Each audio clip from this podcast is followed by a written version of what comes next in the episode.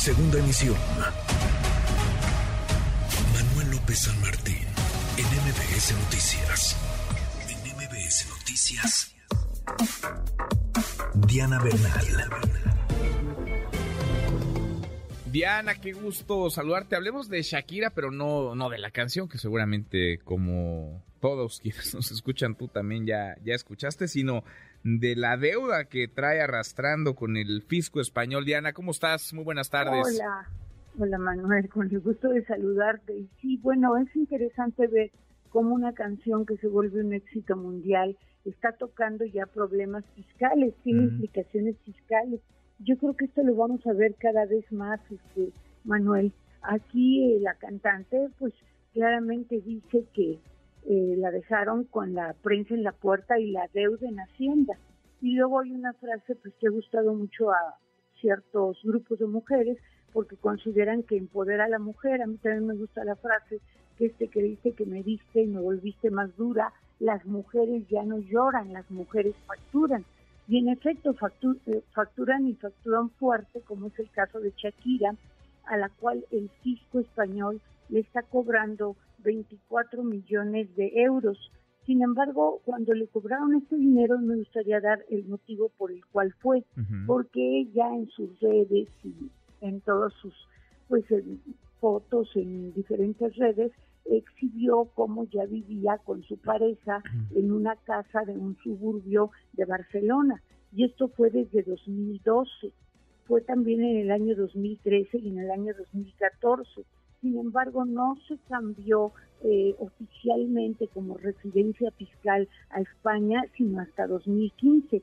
Es por eso que lo que dice el fisco español es que ella en realidad ya vivió más de la mitad del año, más de 183 días en esos tres años y por eso tiene un adeudo, perdón, es de 14.5 millones más 3 millones de euros de intereses.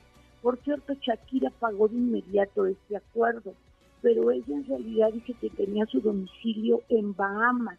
Bahamas es un paraíso fiscal. Mm. Una actriz o cantante de este nivel pues anda por todo el mundo, canta por todo el mundo, recibe ingresos de todo el mundo, entonces usa un domicilio fiscal de un paraíso fiscal como es Bahamas y allí puede llegar a pagar a veces una tasa incluso cero por su renta global.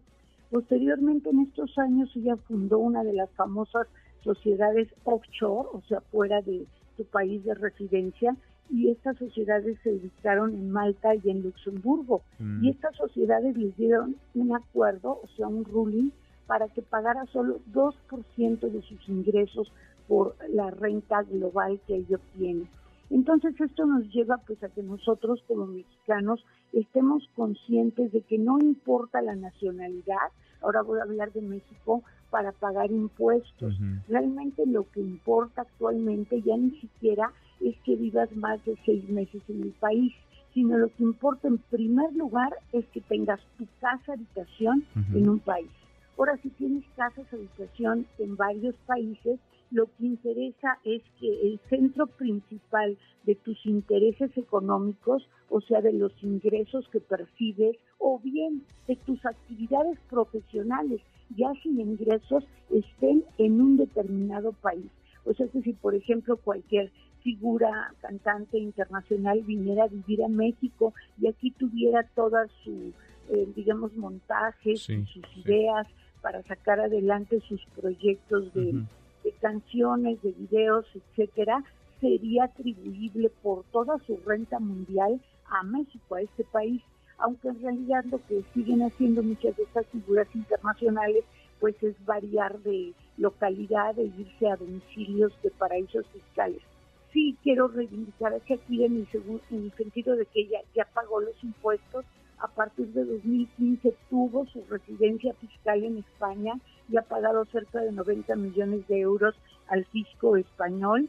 Y ahora pues eh, va a ir a juicio pero penal porque le están acusando de seis delitos que se pueden cometer también por este tipo de acciones. Y le están imponiendo una multa de más de 28, de 24, perdón, de 24 millones de euros. Entonces, también debemos estar conscientes de que si te mudas de residencia, no informas o creas sociedades en paraísos fiscales y no informas, porque incluso no está prohibido, pero no lo informas al fisco del país donde vives, pues además de que estás cometiendo una defraudación fiscal y te van a cobrar los impuestos que emitiste, pues también en un momento dado te pueden proseguir penalmente. Ándale, qué, interesante. Diana, juicio penal, entonces 24 millones de euros. Qué, qué interesante arista. Y mira, lo que uno ve y no sabe cuando escucha esta canción que sí, indudablemente es un, un éxito, un éxito mundial. Diana, qué gusto como siempre, gracias. Muchas gracias a ti, Manuel. Feliz tarde. Igual para ti, muy, muy buenas tardes. Redes sociales para que siga en contacto: Twitter, Facebook y TikTok. M. López San Martín.